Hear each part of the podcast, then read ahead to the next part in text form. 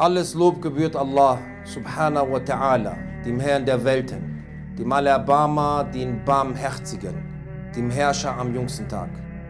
Wir loben Allah azza wa jal, wir bitten den um Vergebung, wir suchen Zuflucht bei Allah vor unserem eigenen Übel. Wir bezeugen, dass es keine Gottheit gibt, die anbetungswürdig ist, außer Allah subhanahu wa ta'ala einzig und allein. Und wir bezeugen, dass Mohammed der letzte Diener und Gesandte Allah sallallahu alaihi wasallam, der letzte Gesandte Allahs ist. Frieden und Segen sei auf ihm, auf seine Gefährten und auf jene, denen folgen werden bis zum Tag der Auferstehung. Bis an dem Tag, wo jede Tat, liebe Geschwister, euch vorgebracht wird. Alles, was du gemacht hast, alles, was du getan hast, wirst du an dem Tag sehen. Ich danke Allah subhanahu wa ta'ala, vor euch zu stehen, auf einer Member, den Propheten Muhammad sallallahu alaihi wasallam zu vertreten. Denn eine Khutbah ist, liebe Geschwister, das Vertreten unserem Gesandten alaihi salatu wassalam. Das ist eine Sunnah, die kann nicht jeder machen. Also danke ich Allah subhanahu wa ta'ala, dies dir zu tun. Und ich bitte Allah um Hilfe, euch das Beste mitzugeben. Denn in der Khutbah, liebe Geschwister, geben wir Wörter mit, um uns zu verändern, um unseren Haul, unseren Zustand zu verbessern. Kennt ihr, wenn Leute sagen, ich will dir eine Nasiha geben? Was bedeutet Nasiha? Viele übersetzen das Wort Nasiha mit Ratschlag. Aber das ist eine billige Übersetzung. Nasiha bedeutet nicht Ratschlag. Wenn man im Arabischen das Wort Nasaha nimmt, das Verb Nasaha, und benutzt es, und ich sage zum Beispiel, jemand, der sein Kleid ist kaputt und er pflegt sein Kleid, dann sagt man was? Er hat sein Kleid gepflegt, er hat den Zustand verbessert, von gelöchert auf wieder ganz normal. Benutzt man zum Beispiel bei Honigverarbeitung auch. Also eine Nasiha soll den Zustand verändern. Wir geben dir Wörter mit, deren Zustand wird von den jetzigen ein Stück weiter. Und in dieser kurzen Zeit, das, was ich euch mitgeben muss und mitgeben möchte, ist der Sinn und der Zweck der Schöpfung. Warum Allah diese Menschen auf der ganzen Welt erschaffen hat. Warum hat er diese Welt erschaffen? Weil, liebe Geschwister, in den Ländern, in denen wir leben, vergessen wir es ganz schnell. Wir werden sehr viel abgelenkt. Alle von uns. Und keiner ist frei davon. Keiner. Egal wie lang der Bart ist. Egal wie kurz das Kleid. Egal wie gut der Hut riecht, wenn du den Bruder siehst. Keiner ist frei von dieser Ablenkung. Allah sagt das im Koran. Alhaakum takathur hatta zurtumul maqabir. Weißt du, was Laha bedeutet im Arabischen? Laha ist eine Ablenkung, nicht wenn ich jetzt hier zeige und die Leute gucken hier oder einer steht auf, der geht raus und du bist kurz abgelenkt. Laha ist eine Ablenkung, die lenkt dich vom Wesentlichen ab. Das bedeutet, du bist sehr stark abgelenkt. Hier lenkt dich was, was ab, liebe Geschwister, die Vermehrung, die wir suchen tagtäglich, durch Arbeit, Kinder etc. Was lenkt uns ab? Es lenkt uns von der Wahrheit ab. Hatta surtumul maqabir, bis wir die Gräber besuchen. Warum? Wenn du das Grab besuchst, was geschieht danach? Ainul Yaqin. Dein Auge sieht Melek al-Maut. Dieser Schleier zwischen Dunya und Akhira fällt. Und dir wird klar, oh, das, was ich gehört habe, Ilmul Yaqin, Kalamullah wa Kalamu Rasul, alayhi salatu wassalam, das ist wahr. Weil Ilmul Yaqin ist der Koran und die Sunna des Gesandten sallallahu alaihi wasallam. Ainul Yaqin ist, wenn du den Melek al-Maut siehst. Wenn du Munkir und Nekir siehst, dann weißt du, was man dir gesagt hat auf dieser Dunya. Diese Wahrheit ist wirklich wahr durch das Auge geworden. Jetzt sehe ich das. Oh, es gibt Fragen. Ich muss antworten. Es gibt Barsach. Ich habe gedacht, das geht nicht so. Und ich sehe ein weißes Licht. Nein, mein Bruder. So ist es nicht. Dann nach diesem Barzach kommt Al-Akhirah. Yom al-Qiyamah. Al-Mizan, die Waage wird aufgestellt. Alles wirst du sehen. Dann kommt Hakul Yaqin.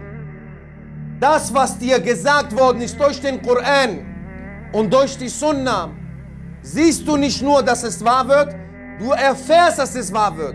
Dann denkst du, oh mein Gott, ich werde wirklich über alles befragt. Oh mein Gott, Allah braucht keine Zeugen. Er weiß alles. Es gibt wirklich eine Waage. Es gibt ein Jahannam und es gibt ein Jannah. Liebe Geschwister im Islam, warum hat Allah uns erschaffen? Jeder kennt die Frage darauf. Wenn du die Leute, manche kennen sogar den Beweis aus dem Koran. Die sagen dir es direkt, Allah hat die Menschen und die Djinn erschaffen oder die Djinn und die Menschen erschaffen, illa liyabudun. Nur Allah zu dienen. Jeder würde so wie eine Pistole manchmal rausschießen aus dem Mund. Ich weiß, ich weiß, Surah Dhariyat, illa liyabudun. Um Allah allein zu dienen. Eine Sache ist das Wissen, eine andere Sache ist danach zu leben. Leben wir unser Leben danach? Das ist eine Frage, die ich mir stelle und die jeder sich selber stellen muss. Nicht ich stelle sie euch, weil ich hier auf der Mimber stehe. Ich vertrete nur. Wir müssen Khutbah halten. Das könnte der Imam machen, das könnte ein anderer Bruder machen, wenn Allah erlaubt. Nicht ich stelle die Frage euch, weil ich die Antwort gefunden habe für mich. Ich stelle sie mir selbst. Weil sehr oft, liebe Geschwister, wenn jemand kommt und zu den Geschwistern redet, dann versuchen wir, ja, warum redet er so? Warum macht er das? Warum macht er so Haraket und so Haraket? Habibi, das geht sich nicht darum. Es geht sich um dich selber. Ich liege alleine im Grab.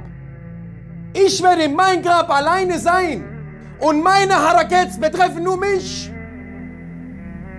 Was betrifft das Ganze dich? Du musst für dich. Lass mich mal zur Seite. Wir haben doch gesagt, das ist doch ein Vers aus dem Koran. Du glaubst doch in, auf, in das Buch Allahs, glaubst du? Wenn die den verbrennen, regt ihr euch auf? Kennt ihr, wenn die Leute es verbrennen? Regen wir uns auf? Macht uns das sauer? Macht uns das traurig? Diese Hilflosigkeit zu sehen, dass man nicht mal das wegnehmen kann. Aber macht dich das nicht traurig, wenn du dieses Buch hast, aber das, was hier drin steht, nicht umsetzt? Es betrifft dich selber, selber, dich, dich allein, Achi. Er hat dich auch erschaffen aus dem Grund. Er hat mich erschaffen aus dem Grund. Also schau in deine Ibadah, ich schaue in meine Ibadah.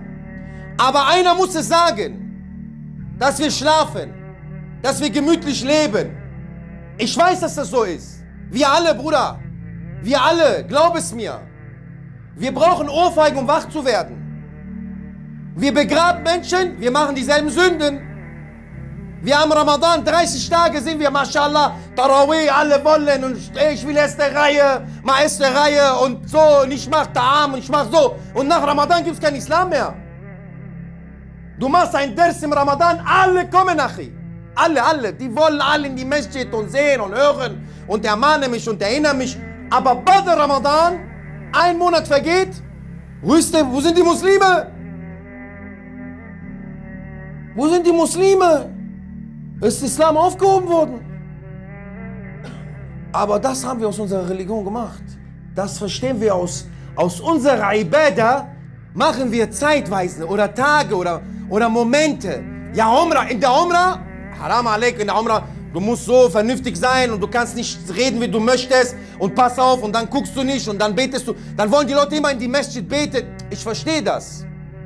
Ich verstehe das, mein Bruder ist Mekka, hunderttausendfach, Kaaba. Mein Herz hängt auch da dran. Mein Herz hängt auch da dran. Aber 5000 Kilometer weiter heißt nicht, dass alles auf.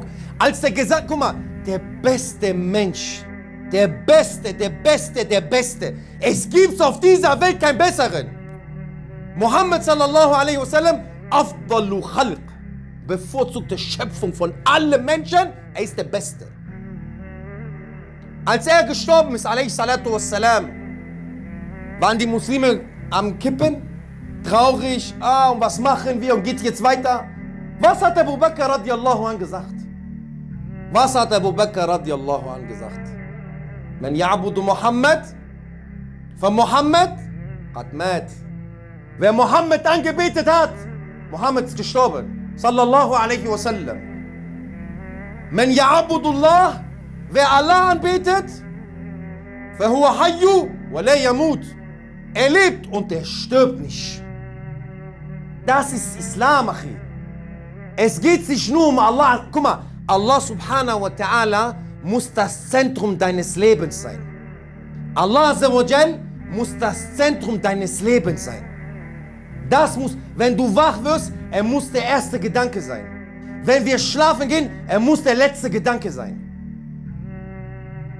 فاستغفر الله لي ولكم إن الله غفور رحيم اللهم اغفر لنا وارحمنا إنك أنت الغفور الرحيم اللهم اغفر لنا وارحمنا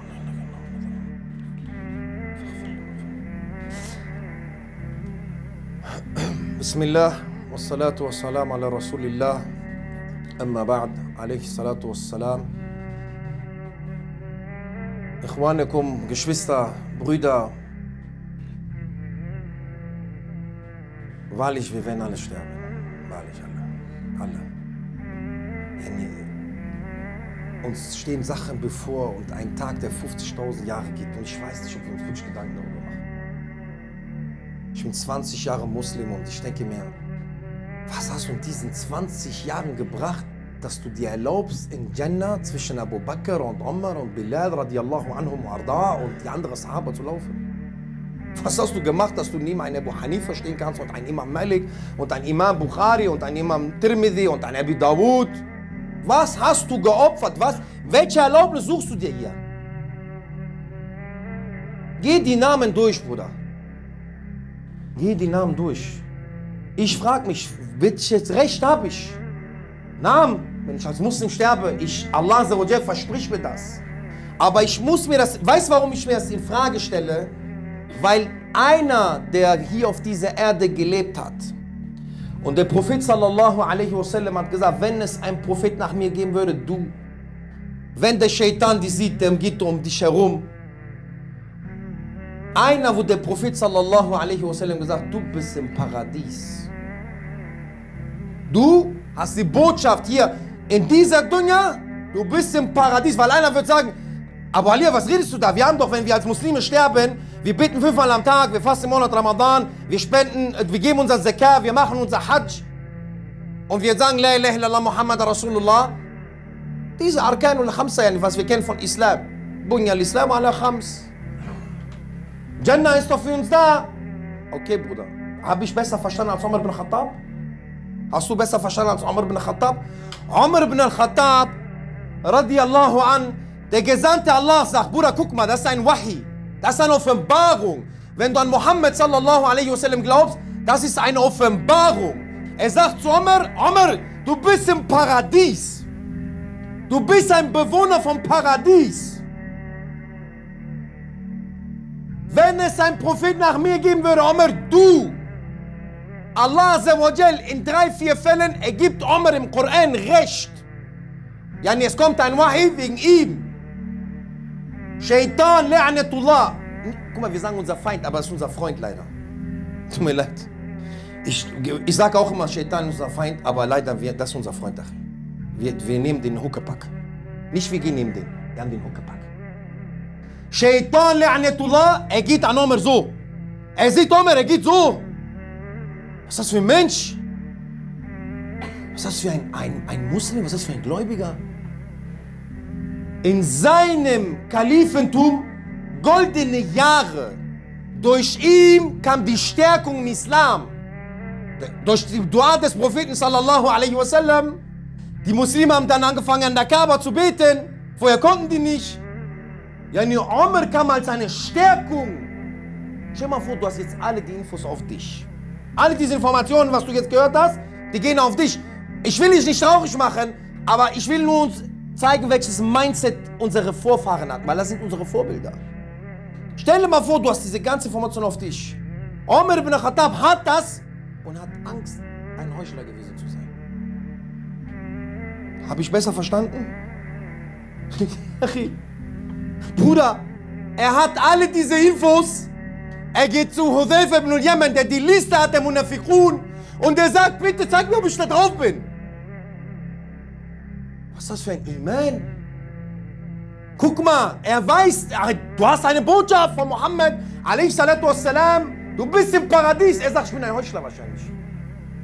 Jetzt soll ich sagen, weil ich fünfmal am Tag bete, fast im Monat Ramadan, meine Hajj gemacht habe und weil ich Zakah gebe, Zakah ist sowieso ein Fremdwort für viele Muslime, aber weil ich mein Zakah gebe und ich sage La ilaha illallah, Muhammad Rasulullah, ja Allah, ich habe Jannah verdient. Guck mal, wie sicher wir uns machen. Die Menschen, die vor uns gelebt haben, mit den Gesandten. Allah sagt, ich bin mit euch zufrieden. Das habt ihr nicht. Das haben wir nicht, Brüder. Diese Botschaft gibt es nicht über uns. Tut mir leid, gibt es nicht. Er sagt das denen. Sie zweifeln, ach, sie, nicht, sie haben Sorgen. Sie tragen Sorgen mit sich. Was ich heute mitgeben möchte und beende damit, liebe Geschwister, unsere Sorge muss eine andere werden. Alles ist gut. Ich sage nicht, arbeiten ist haram. Ich sage nicht das, weil manche werden sagen, sagt der Abu Ali jetzt, wir sollen nicht mehr arbeiten gehen, in der Masjid sitzen. Habe ich nicht gesagt. Kindergartensprache. Wer so verstanden hat, Kindergartensprache. Habe ich nicht gesagt. Mach alles, was du machen musst.